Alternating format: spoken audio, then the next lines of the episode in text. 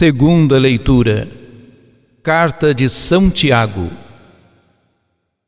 Meus irmãos, a fé que tendes em nosso Senhor Jesus Cristo, glorificado, não deve admitir acepção de pessoas. Pois bem, imaginai que na vossa reunião entra uma pessoa com um anel de ouro no dedo e bem vestida, e também um pobre, com sua roupa surrada e vós dedicais atenção ao que está bem vestido, dizendo-lhe: Vem sentar-te aqui à vontade, enquanto dizeis ao pobre: Ficai aí, de pé, ou então, senta-te aqui no chão, aos meus pés.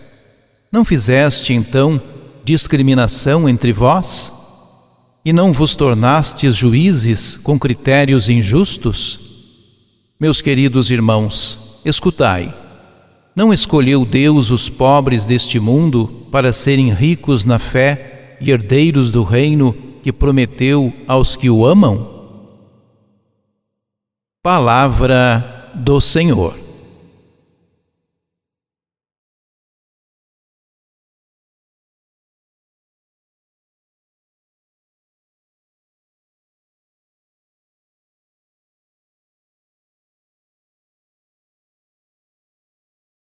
Continua a leitura da carta de Tiago, que foi iniciada no domingo passado e continuará nos próximos três domingos.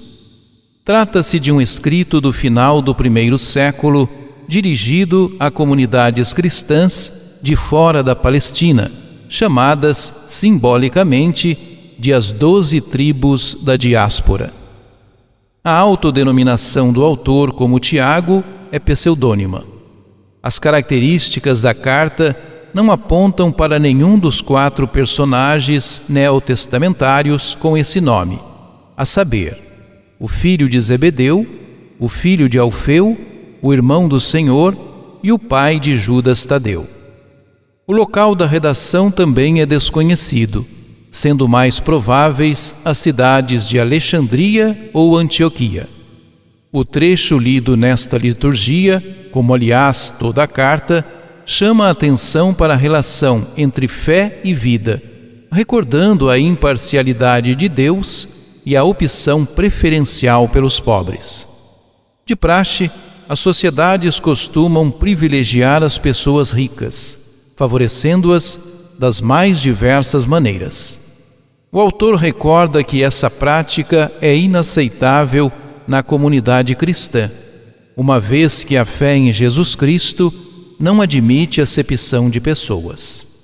Aqui, fazer acepção de pessoas significa privilegiar os ricos, favorecê-los por causa das aparências e da condição social, como o autor ilustra com um exemplo bem concreto.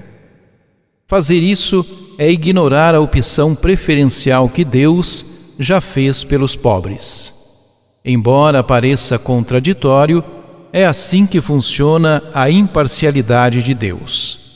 Ele ama todos indistintamente, mas seus cuidados se voltam especialmente para os pobres e marginalizados, muitas vezes vítimas das injustiças e da ganância dos ricos. E assim deve ser o agir cristão, como foi o agir de Jesus de Nazaré.